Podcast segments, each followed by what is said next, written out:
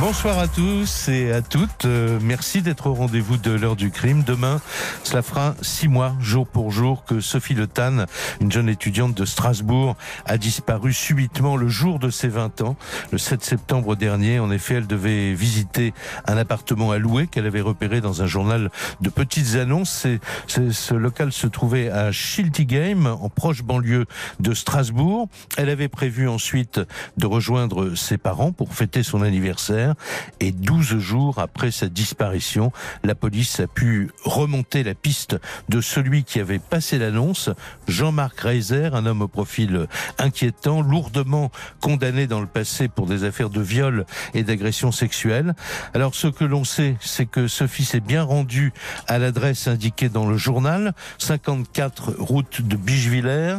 Sophie n'est d'ailleurs pas la seule à avoir réagi à cette annonce. Deux autres jeunes filles l'avaient précédée mais elles étaient venues accompagner et quand elles avaient appelé le numéro indiqué, personne n'avait décroché. Sophie, elle, était seule on lui a répondu. Un voisin a assuré euh, qu'il avait vu la jeune femme se diriger vers l'ascenseur. Il était 9h30. Sophie ne répondra plus à partir de cette heure-là à aucun des SMS qui vont s'accumuler ce jour-là sur sa messagerie pour lui souhaiter un bon anniversaire. L'enquête, elle, se poursuit, bien sûr. Jean-Marc Reiser nie toujours toute implication dans cette disparition, mais la justice euh, vient de refuser, euh, c'était jeudi dernier, sa demande de mise en liberté en estimant que des charges très graves pesaient sur lui. Nous allons faire le point dans un instant sur l'enquête avec mes invités. 20h, 21h. Jacques Pradel sur RTL. L'heure du crime bonsoir encore une fois à tous et à toutes. Euh, très heureux de vous retrouver pour une nouvelle édition de l'heure du crime. C'est une émission qui a été préparée comme chaque soir par Justine Vignot avec Émilien Vinet. Et c'est ce soir Mathieu Desmousseaux qui est à la réalisation technique de cette heure du crime consacrée à faire le point sur euh, l'enquête euh, à propos de la disparition plus qu'inquiétante malheureusement de cette jeune étudiante de Strasbourg, Sophie Le le jour de ses 20 ans, elle avait trouvé une annonce sur un sur un site internet, une annonce de location euh, d'appartement. Elle va se, euh, elle va aller à, à l'adresse qui est indiquée sur ce site et elle ne donnera plus aucune nouvelle à partir de cela. Ça fait donc que ça fera demain euh, très exactement euh, six mois. Alors, dans un instant, je vous présente mes invités. On va faire le point euh, sur l'enquête, mais il faut dire comment la police est arrivée à Jean-Marc Reiser, l'homme qui est mis en cause et incarcéré d'ailleurs euh, depuis euh, la mi-septembre dernier. En fait, le, le, numéro de téléphone qui paraissait sur le sur le site pour la location de cet appartement, ce numéro correspondait à une ligne prépayé et c'est ce qui a permis aux policiers d'identifier euh, Jean-Marc Reiser. Euh, des charges très accablantes, on va y revenir, pèsent sur lui. Malgré cela, il continue de nier toute implication dans la disparition de Sophie Le mais euh, je le rappelais tout à l'heure, jeudi dernier, la chambre d'instruction de la cour d'appel de Colmar a refusé sa demande de mise en, en liberté. Jean-Marc Reiser est, comme on dit, bien connu des services de police. C'est un homme qui a déjà été condamné dans le passé euh, pour viol, euh, pour agression euh, sexuelle. il est donc en, détention provisoire. il est mis en examen pour enlèvement, séquestration et assassinat.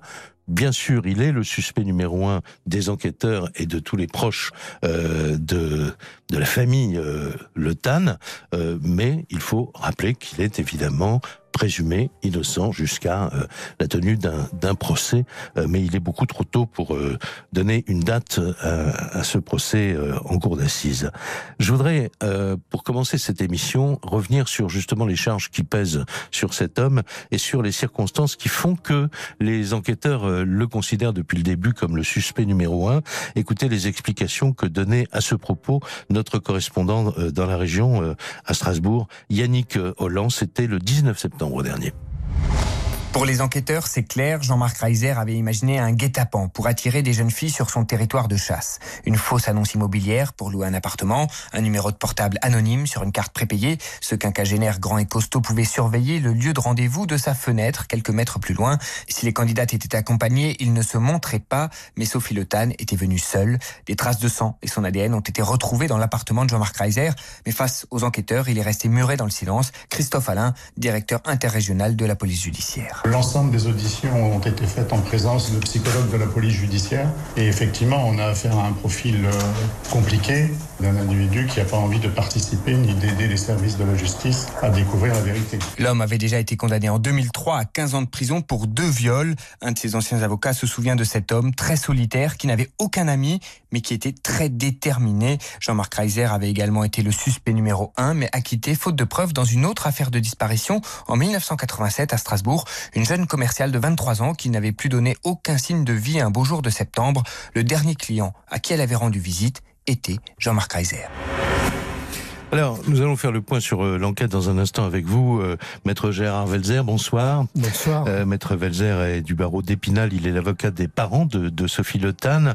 On va parler de l'enquête et on va parler aussi ce soir de ce formidable mouvement de solidarité qui euh, entoure, si j'ose dire, je ne sais pas si c'est le mot qu'il faut employer, mais qui entoure les proches, les parents, les, les très proches de Sophie Le Tan. ce mouvement est animé par deux personnes qui sont euh, avec nous. Il y a beaucoup de monde hein, avec eux, bien sûr, parce que c'est un mouvement euh, vraiment citoyen. Euh, Radija Aradbi, bonsoir. Bonsoir. Hein, c'est vous qui avez euh, monté, si j'ose dire, ce comité de, de soutien avec euh, avec d'autres oui. euh, et qui organisait à la fois des, des, marches de soutien, mais également des recherches sur le terrain. On va en reparler avec vous dans un instant. Et puis Laurent euh, Mang, le cousin de Sophie. Bonsoir, monsieur. Bonsoir. Vous aviez déjà participé à une émission qu'on avait organisée sur sur cette affaire. Oui. Je, je, voudrais d'ailleurs vous donner la parole à, avant Maître Velzer. Bon, on l'a rappelé, euh, jeudi dernier, la justice a refusé la, mise en liberté, euh, la remise en liberté de, Jean-Marc Reiser. Vous, comment vous vivez cette situation auprès des, tout proches de, de Sophie Lotan et de ses parents notamment? Très difficile, très très difficile. Euh, la, famille le vit très mal cette demande de mise en liberté.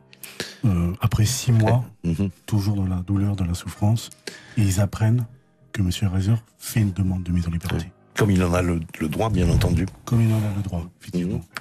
Et euh, c'est d'autant plus frustrant pour la famille parce que justement, il a le droit. Il a des droits. Oui. Mais la famille, la famille en tout cas, se demande quel droit peut-elle avoir. Oui. Et donc euh, vous continuez. Alors, est-ce qu'on peut parler de contre-enquête? Non, c'est pas une contre-enquête que vous menez avec euh, avec tous ceux qui, qui vous aident. Euh, c'est de chercher. vous, vous cherchez à avoir des informations qui pourraient faire avancer l'enquête, en fait. C'est ça, oui. Alors, N'ayant très peu d'informations de la part de, de la police, grâce à Kadija, on a décidé, Ouais. avec le groupe, de notre côté, de faire des recherches en espérant trouver quelque chose qui puisse. Avancer dans l'enquête. Oui. Et alors vous avez, Radija, euh, tous les, toutes les semaines un rendez-vous, euh, vous faites des points euh, Oui. réguliers avec ceux qui vous entourent Oui, on a une organisation qui est structurée. Euh, au départ, c'était c'était parti d'une attention euh, spontanée. Mhm. Ensuite, euh, rapidement, ben, on, on a vu que notre action était nécessaire sur le terrain parce qu'il y avait un réel réellement qui est un, un vrai besoin de la famille. Lorsqu'on a rencontré euh, dès le premier jour, Georges que j'ai eu euh, Laurent au téléphone, c'était c'était comme une évidence. Il fallait, c'est une mission finalement euh, que, je porte euh, vraiment, euh, voilà. Et puis j'ai envie d'aller de les accompagner, d'aller jusqu'au bout. Euh, donc on est on est très nombreux dans cette dans cette action, on, ce qui donne ce qui, ce qui donne, ce qui facilite en fait, ben on peut se relayer sur le terrain. Ça veut dire qu'on n'est pas, on n'est pas tout le temps présent. On a, on peut se, on peut se relayer. On est plusieurs à être effectivement sur le terrain, donc ce soit au niveau des recherches, mais et le gros manque aussi, ce que ce qu'on se rend compte finalement quand on découvre la vérité, la réalité de la vie, c'est que c'est qu'il y a un gros manque en fait par rapport à l'accompagnement psychologique et enfin l'accompagnement tout court parce que parce qu'il y a une grosse défaillance par rapport à ça. Euh, Laurent le dit euh, le disait très bien. Euh, quels sont leurs droits? Quels sont quels sont euh, que- qu'est-ce qu'une famille de victimes peut prétendre avoir comme comme comme accompagnement et comme droit? Mhm. et, euh, et ça c'est terrible ben, de découvrir la, la réalité euh, de la vie. Voilà. Mais en même temps, vous savez aussi que c'est un mouvement euh, qui est très important pour les pour les très proches. hein. Absolument. Euh, alors, maître maître Velzer, euh, c'est un mouvement qui n'est pas contre la justice. hein, on, est, on est bien d'accord. C'est un Pas du euh, tout. une démarche Moi, citoyenne qui accompagne l'enquête finalement. Tout à fait. Ouais. Jacques Pradel, moi, je, je voudrais déjà rendre hommage à ce mouvement. À Radija, à Laurent et toutes les personnes qui, qui font partie de ce mouvement parce que elles entretiennent psychologiquement un soutien pour les parents. Mhm. Les parents, c'est dramatique. La famille est anéantie. D'autant plus que Réserve ne cesse de nier et de mentir, de nier l'évidence.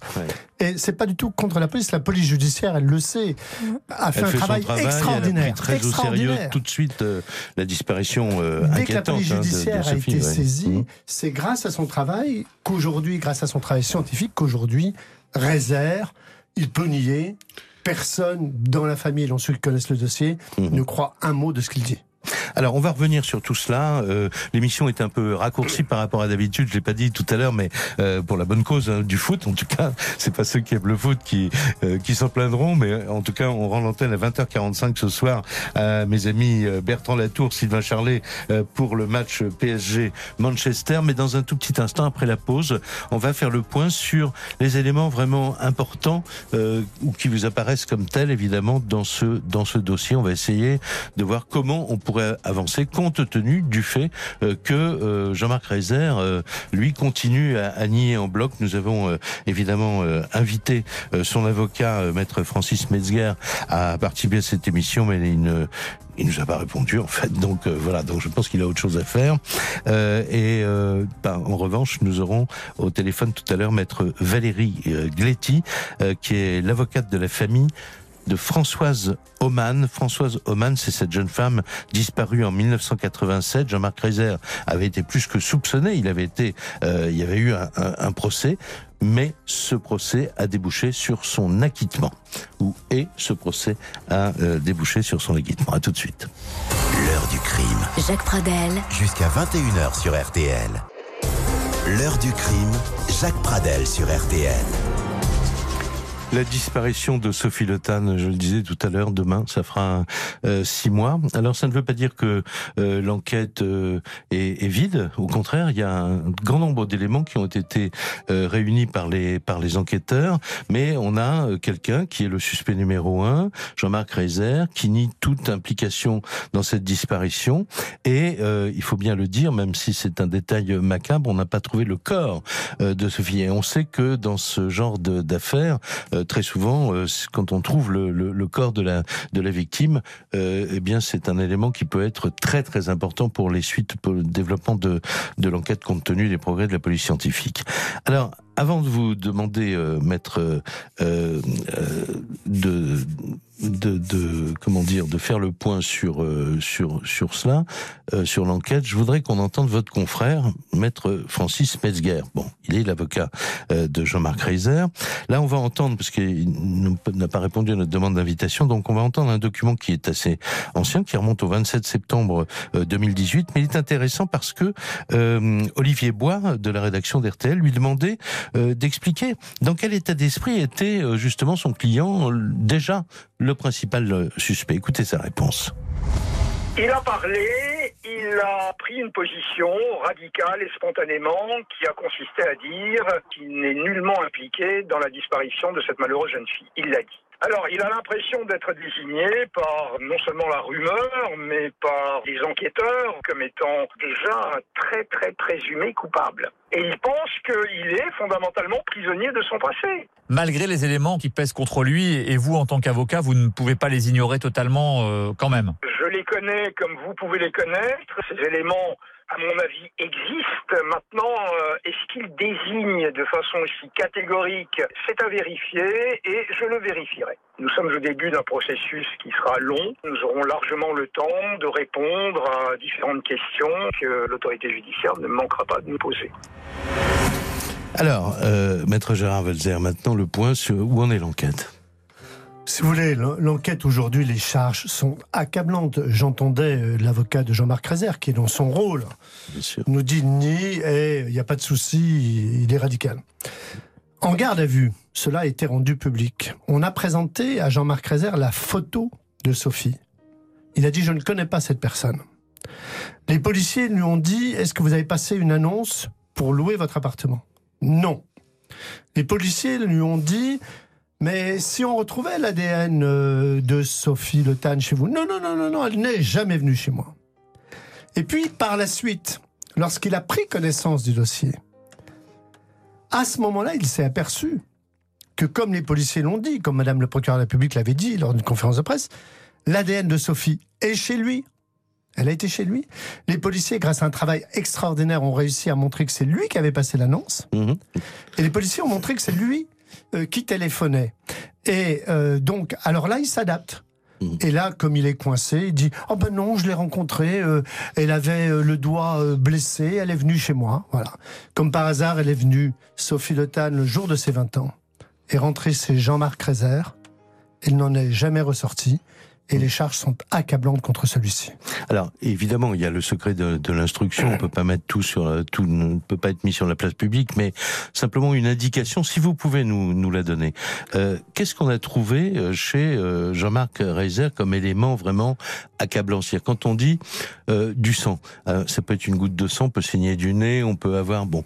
Là, on dit que les policiers ont utilisé des moyens de police scientifique, évidemment, et notamment un procédé qui permet de mettre en évidence des traces de sang, même quand elles ont été euh, nettoyées, lavées. Euh, Si vous voulez, il a été rendu public le fait que Jean-Marc Rézère disait non, non, elle n'est pas venue chez moi. On a retrouvé l'ADN de Sophie. Pourquoi? Jean-Marc Rézère avait nettoyé son appartement. Il avait été jusqu'à nettoyer à l'eau de Javel les siphons de sa douche, les siphons de euh, sa salle de bain. Et grâce au Blue Star, qui est un procédé technique mhm. qui permet à la PJ, aux investigateurs, eh bien, le Blue Star a mis en évidence beaucoup de sang. Énormément de sang qui ne correspondent absolument pas Mm. au petit doigt qu'aurait eu euh, Sophie. Voilà. Et sur les analyses, vous me permettez, je vous dis ce qui a été rendu public Oui, sur le bien reste. sûr, mais ça c'est évident. Sur le reste, euh, mais voyez-vous, le procès aurait lieu aujourd'hui que Oui. Déjà les charges sont Ouais. accablantes. Alors on a dit aussi qu'il avait hébergé une jeune Nigériane, on en a parlé dans la euh, dans la presse, qui euh, euh, s'était enfuie, qui avait peur. Elle, elle est dans le dossier quelque part cette jeune femme. euh, elle a pu apporter des éléments? Si vous voulez, elle est en vie. Mhm. c'est déjà, je crois, quelque chose de très bien pour elle. Mhm. Sur le reste, euh, je ne voudrais pas ajouter des éléments qui ne sont pas parus dans la presse. D'accord. Et on a dit aussi qu'il y avait un autre ADN féminin qui avait été trouvé chez.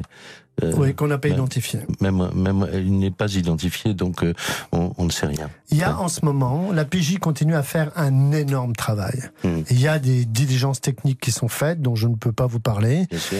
Et euh, la famille a confiance. Le, le groupe, chacun est dans son rôle. Le groupe citoyen, vous savez, Mhm. heureusement qu'ils sont là pour la psychologie, pour l'aide euh, à la famille.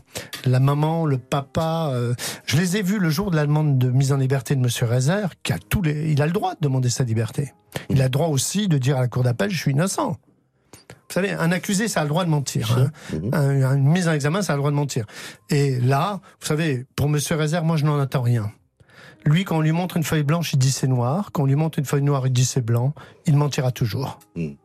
Alors, on va faire une pause parce que je voudrais qu'on garde euh, pas mal de, de temps dans un instant après la pause avec euh, Laurent euh, Tran Van Mang et avec euh, euh, Radija euh, Aradbi pour que vous nous parliez de ce que vous espérez de, de vos recherches. On va être amené à parler aussi de la personnalité de Jean-Marc Rézer, quelqu'un qui connaît bien la nature et qui connaît bien un certain nombre de d'endroits que vous explorez, si j'ose dire, avec tous ceux qui se joignent à ce mouvement pour essayer de trouver des indices qui puissent faire a- avancer l'enquête. On en parle dans un instant. 20h, 21h, L'heure du crime.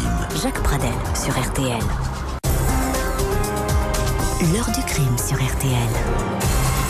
Et ce soir, dans l'heure du crime, nous faisons le point avec maître Gérard Velzer, avec euh, Laurent Tran Van Mang et avec euh, Radija Aradbi euh, du comité de, soutien qui anime ce collectif dont on va parler euh, maintenant. Nous faisons le point sur sur l'enquête, sur les espoirs, sur l'état d'esprit évidemment qui est très difficile hein, de, de la famille qui souffre vraiment. On en parlait il y a, il y a un petit instant en- ensemble. Ils se sentent un peu, je sais pas, on peut dire quoi, largués, peut-être pas assez informés, c'est ça, euh, Laurent euh, Tout, à fait, tout à fait. Ils, se sentent, euh, ils se sentent perdus. Ouais. Euh, après, après ce qui s'est passé après six mois, leur, leur famille est complètement détruite, dans la douleur, dans la souffrance, et euh, ils sont, ils sont plus heureux. Ils pourront plus jamais être heureux comme avant. Oui, bien sûr. Et euh, heureusement qu'il y a ce groupe-là, parce qu'ils se rattachent à ce groupe. Et bien sûr, ils n'ont pas d'informations de la part de la police, ce qui est normal. Risquer de compromettre l'instruction. Bien sûr. Et euh, ils se rattachent au groupe. Ils se rattachent au groupe. euh, et on, les soutient de cette façon-là, oui. Alors dans ce groupe, euh, il y a des il y a des ostéopathes, des caristes, des, des chômeurs aussi, des tas de gens qui ne connaissent pas forcément euh, cette famille, euh, euh Absolument. Hein il y a vraiment des gens qui qui viennent de tout horizon et après leur intention c'est de d'aider, voilà. Donc ensuite ils, ils, ont un tas de compétences. Tout le monde a, des compétences, donc on, on, utilise chacune de ces compétences, on les valorise et pour pour que ça apporte une aide efficace sur le terrain. Alors, vous avez quand même mené une sorte d'enquête, euh, si j'ose dire, mais je sais que le, ce, mot énerve les enquêteurs officiels. On va pas les énerver, mais disons que vous êtes dit, il faut qu'on trouve des gens peut-être. Euh, vous avez contacté des gens qui connaissaient Jean-Marc Reiser, parce que vous vouliez savoir, mais quels sont les coins que ce type fréquentait euh, Et vous avez découvert des choses de ce côté-là où vous pensez avoir fait une sorte de liste des endroits euh, qu'il connaît particulièrement bien où il aurait pu dissimuler le corps? Absolument. Mm. On a, on a d'abord fonctionné par logique. On s'est dit qu'on allait chercher avant tout euh, proche, proche de son domicile, euh, rue Perle. En fait, les recherches ont commencé là-bas. Et euh, on a, enfin, agrandi le rayon et euh, jusqu'à jusqu'à un moment donné effectivement partir sur des sur des euh, sur des pistes euh, enfin sérieuses. Il y a des gens cette page Facebook nous permet d'avoir en fait un, une messagerie. Donc les gens viennent plus facilement. On n'est pas des mhm. enquêteurs. Comment s'intitule cette page une mobilisation pour retrouver Sophie Le d'accord. Voilà. Mhm. et, et donc les gens ont ce, ce sentiment voilà on est on est des citoyens lambda. Donc ils ont peut-être cette facilité là de venir vers nous plutôt que voilà pas déranger la police. Ils veulent pas déranger la police avec mhm. des des, des, suppositions ou des endroits. Enfin voilà. Donc euh, du coup, euh, là on retourne le week-end du 17, 17 euh, mars sur Meisenthal, voilà, parce qu'on a eu des indications de, d'amis d'enfance de Reiser avec qui l'a côtoyé, etc. Donc on espère, on espère vraiment voilà, enfin pouvoir euh, pouvoir aussi faire participer les gens locaux parce que notre, notre désir aussi c'est de, que tout le monde puisse puisse mmh. puisse euh, intervenir et, et, participer aux recherches. Donc euh, donc voilà. et, et, Laurent, vous vous pensez par exemple ça ça peut c'est difficile à prévoir hein, bien sûr, mais vous espérez ça que quelqu'un vous donne une vraie piste à un moment. Euh, volontairement ou involontairement? Je, je suis persuadé, la famille est persuadée qu'à un moment donné, on, trouvera une information ou quelque chose qui permettra de, de, tout élucider par, par, effet boule de neige ou mhm. domino. Euh, on trouve, je suis persuadé qu'on trouvera quelque chose qui permettra d'avancer. Euh, et nous, continuons toujours, donc même après six mois et le temps qu'il faudra, euh, de chercher pour chercher, oui. Alors euh, justement, on parlait de la page Facebook. Vous annoncez euh, une, une marche solidaire qui va avoir lieu là dans quelques jours, euh, samedi euh, samedi prochain, à Cernay. Alors Cernay, c'est parce que Sophie Le est de Cernay. Oui. Hein oui, oui. Et, et c'est vrai qu'on avait on avait organisé, enfin la ville de Schiltigheim avait organisé une marche solidaire ben, le, le week-end suivant l'arrestation de, de Jean-Marc Reiser. Enfin voilà, c'était c'était à une période où où euh, tout le monde tout le monde était un peu à fleur de peau. Donc euh, donc on a on a organisé ça avec la ville de Schiltigheim. Il y avait énormément de monde ce jour-là et euh, on a voulu marquer le coup également parce que effectivement ça représente six mois. Six mois c'est énorme. Six mois mmh. sans, sans réponse. Et c'est aussi c'est une date symbolique également parce qu'elle correspond au week-end des, des droits des, des droits de la femme.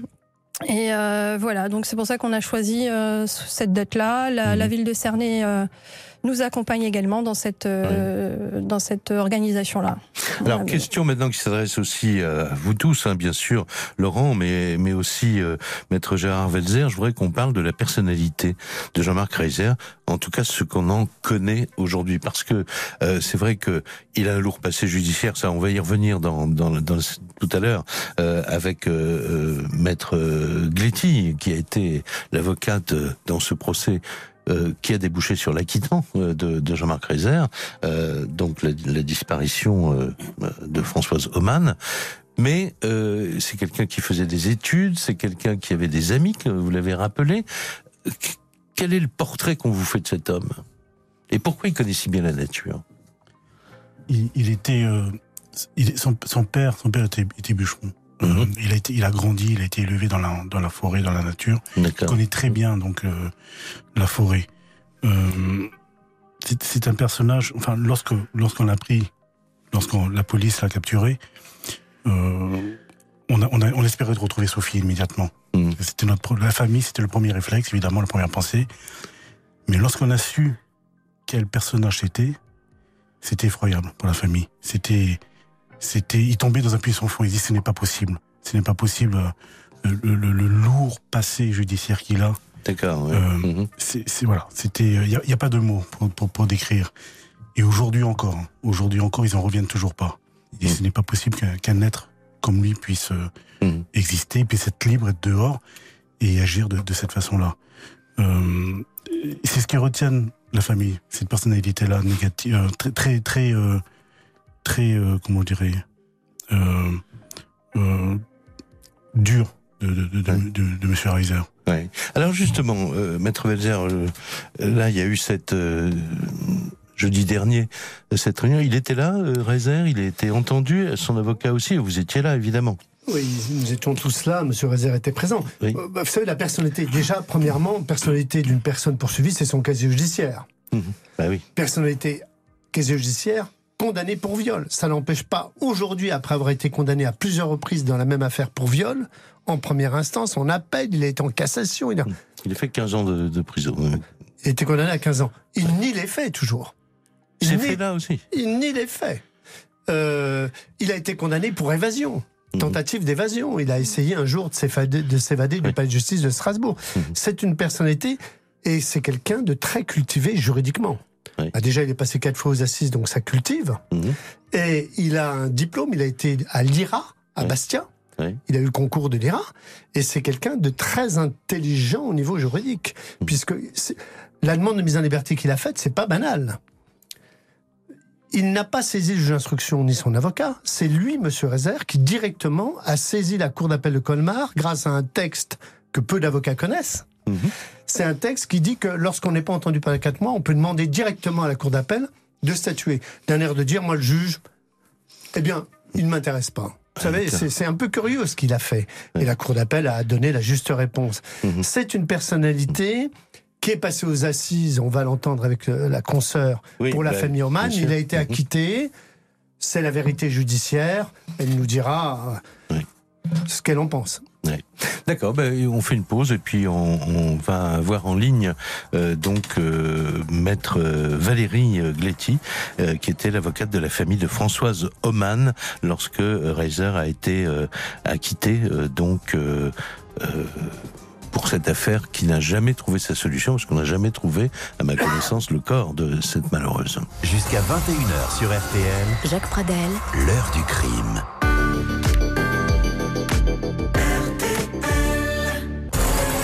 Retour de l'heure du crime. Jacques Pradel sur RTL.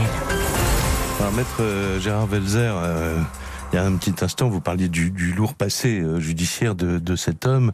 Euh, c'est vrai qu'il euh, y a eu cette condamnation à 15 ans de, prison, je crois pour des faits. il a été condamné en 2001 et, et en 2003, en fait, avec système d'appel pour des choses très graves, évidemment, viol d'une autostoppeuse allemande, viol répété sur une de ses une de ses compagnes. Puis il y avait eu un épisode très très étrange en 97, 1997, un banal contre je crois, euh, routier, et euh, les gendarmes, je crois, lui avaient fait ouvrir sa voiture, son coffre, quoi. On avait découvert des choses étranges. Oui, absolument. Il y avait des produits pour endormir, euh, il y avait des, des masques, enfin, il y avait des choses euh, très étranges. Oui, il y avait euh, notamment une sorte de catalogue euh, de photos avec des femmes endormies dont on n'a jamais su si elles étaient endormies ou, ou mortes finalement. Mais euh, bon, il y avait ce catalogue. Ouais. Mmh. Et, et ces produits aussi, genre drogue du violeur. et puis après, il a été condamné plus tard pour des, des cambriolages de cabinets vétérinaires. On se dit mais qu'est-ce que ça vient faire là-dedans? Il y a une raison? Alors, euh, il a été condamné pour cela. Il, ouais. il est certain qu'à l'époque, les magistrats qui l'ont condamné, s'ils avaient su ce qu'allait devenir après ce qu'allait faire euh, Jean-Marc Rézère ou ce dont il allait être accusé, mmh. euh, les magistrats auraient, se, auraient réagi certainement plus sévèrement. Oui, voilà, parce que il euh, y a des produits vétérinaires qui sont utilisés notamment pour calmer des, des, chevaux ou des, des bovins, qui utilisés sur sur l'homme peuvent avoir le même effet que la drogue du violeur pour pour aller vite, quoi. En Ça fait, peut endormir. Voilà. Alors maintenant, on va remonter encore plus loin dans le passé. 1987. 1987 1987, c'est la disparition d'une jeune femme de 23 ans, le 8 septembre 1987. Elle s'appelle Françoise Oman. Euh, c'est un dossier donc pour lequel Jean-Marc Reiser a été acquitté en, en 2001. Et Françoise euh, Françoise Oman euh, travaillait en 1987 à temps partiel comme démonstratrice d'aspirateur et elle parcourait les, alentours de, Strasbourg au volant de sa de la voiture de son de son ami d'ailleurs Guy, son petit ami. Elle faisait du porte-à-porte euh, pour vendre ses aspirateurs. Et le 8 septembre, elle va se rendre dans un quartier, euh, le quartier de Haute-Pierre. Elle fait la tournée de deux HLM et puis elle pénètre au 38 boulevard Victor Hugo. Euh, elle commence par, comme elle fait d'habitude d'ailleurs, par l'étage, le dernier étage, et puis elle descend jusqu'au rez-de-chaussée, palier par palier. Et là, au, au rez-de-chaussée, elle va tomber sur l'occupant de d'un appartement. Il s'appelle Jean-Marc Reiser et euh, ensuite elle ne donne plus jamais de ses nouvelles. Euh, donc on a supposé évidemment que cette disparition était très inquiétante. Jean-Marc Reiser a été mis en cause, euh, suspecté de meurtre, et le procès euh, aux assises, euh, eh bien, a débouché sur euh, un, un, acquittement. Et c'est de cela dont je voulais parler quelques instants maintenant pour terminer cette émission, pour compléter un petit peu le, le voilà ce qu'on peut dire sur la personnalité de, de, de cet homme. En parler avec maître Valérie Gletti, euh, avocate de la famille de Françoise Oman, cette jeune femme disparue. Bonsoir maître. Bonsoir. Alors, euh, Qu'est-ce que vous pouvez euh, nous dire sur le déroulement de ce procès? Les, les, les, charges n'étaient pas suffisantes ou l'enquête euh, n'avait pas été euh, les, les, éléments réunis n'étaient pas suffisamment forts pour convaincre une cour d'assises? Bien, en effet, à l'époque, euh, la difficulté, c'est que lorsque donc Françoise a disparu, euh, en ayant visité comme dernier client Jean-Marc Reiser, euh, il n'y avait pas de recherche euh, scientifique à l'époque, c'est-à-dire que les services de police euh, n'ont pas effectué de prélèvement. Mmh. Euh, on n'avait pas le réflexe parce qu'on n'avait pas cette culture de la police scientifique. Oui, en 1987, effectivement, on ne cherchait pas trop l'ADN. Bien ouais. sûr. Et puis voilà, on n'avait pas l'ADN, tout ouais. ça, toutes ces notions-là, on ne les maîtrisait absolument pas. la police scientifique en était assez balbutiement. Ouais. Mmh. et évidemment, la seule chose qui a été faite à l'époque, c'était de faire une perquisition. et on n'a même pas recherché d'empreintes. Et donc, dans le cadre de cette perquisition, il s'avérait que Jean-Marc Reiser, euh, enfin, il n'y avait rien de compromettant dans son appartement qui mmh. pouvait porter inquiétude. Ouais. Euh, ce qui fait que dans ce procès, lorsque une quinzaine d'années après euh, la disparition, ce procès a lieu et que c'est Jean-Marc Reiser qui est poursuivi, fatalement, la défense nous disait, mais attendez, vous n'avez aucune preuve matérielle qui relie sans, aucun doute mmh. la disparition de François Oman avec, avec Monsieur Reiser. Okay. Donc euh, c'est vrai que déjà ce, ce manque d'éléments scientifiques nous manquait cruellement. Mmh. Euh, par ailleurs, euh, donc euh, dans les années 80, Jean-Marc Reiser était jeune, il avait 25-28 ans lorsqu'elle a disparu. Mmh. il avait un casier vierge. Et ouais. on nous opposait évidemment l'absence totale de mobile aussi. C'est-à-dire, on disait, mais pourquoi cet homme qui euh, voilà euh, euh, travaillait, avait une vie sentimentale, aurait pu vouloir s'attaquer à une représentante d'un aspirateur qui mmh. a sonné à sa porte. Bien sûr. Et puis aussi, il n'y avait pas de cadavre. Mmh. Elle avait disparu. On savait évidemment qu'il lui était arrivé quelque chose de très grave, puisque. Euh, oui, puisqu'elle voilà, n'a plus jamais donné ses oui, voilà. bien sûr. Et puis voilà, les comptes bancaires n'ont jamais été utilisés, etc. Mmh. Donc évidemment qu'il lui était arrivé quelque chose de fatal, mais euh, en fait, on nous disait, mais voilà, euh, vous nous parlez de meurtre euh, face mmh. à un type qui a un casier vierge, sans éléments scientifiques et euh, sans cadavre. D'accord. J'ai une dernière question, parce que le, le, temps passe très vite, maître. Oui, euh, une dernière question. Ce, il a été acquitté. C'est définitif Ça veut dire que si on trouve des éléments maintenant, par exemple dans l'enquête actuelle sur Sophie Le Tan, qui pourrait euh, se relier à cette affaire-là, il ne sera plus jamais mis en cause pour, pour cette affaire-là précise oui, en effet, il est impossible de le poursuivre parce qu'il y a une, une, règle fondamentale dans notre euh, droit, euh, qui est une règle qui date euh, du droit mmh. romain, oui. et qui est la règle non bis in idem. Et en fait, c'est l'idée qu'on ne peut pas poursuivre ou punir plusieurs fois la même personne pour les mêmes faits. Pour voilà. les mêmes faits, C'est ça l'idée. Et c'est une règle qui est maintenant reconnue au niveau international, c'est en mmh. fait un droit fondamental. Mmh. Et euh, il est impossible du coup de le poursuivre parce qu'on violerait cette règle qui est reconnue dans les traités internationaux. Mais enfin, on comprend aussi que vos clients, la famille de Françoise Oman, évidemment, euh, souhaitent euh, voir comment va déboucher l'enquête actuelle, parce que pour eux, il y a, oui, maître Velzer. vous savez, sous, sous, le contrôle de ma consoeur, aujourd'hui, Jean-Marc Rezer dirait je suis l'assassin de François Oman alors qu'il était acquitté, c'est la vérité judiciaire, on ne pourrait pas le poursuivre. D'accord. il ne peut pas y avoir une révision pour quelqu'un qui a été acquitté, il peut y avoir une révision pour quelqu'un qui a été condamné. D'accord. Très bien. Bon, on va on va être obligé de rester là. Je vous remercie beaucoup, hein, maître maître Gletti, d'avoir rappelé euh, bon ce, ce, passé. Il fallait le faire également pour avoir une euh, oui voilà euh, faire un vous voulez faire un tour d'horizon à la fois sur l'état de l'enquête et sur la personnalité de, de cet homme. C'est fait et je pense que maintenant, bien sûr, et tout le monde le souhaite, qu'on ait une nouvelle occasion de reparler de cette affaire. Ça voudrait dire que l'enquête a progressé. C'est ce que nous souhaitons évidemment. Et ne ratez pas le rendez-vous de cerner donc euh, la marche solidaire, 17h, 18h. Voilà, le 9 mars. Le 9 mars. Merci beaucoup. Merci beaucoup. L'émission est terminée, mais dans un petit instant, c'est la soirée foot sur RTL.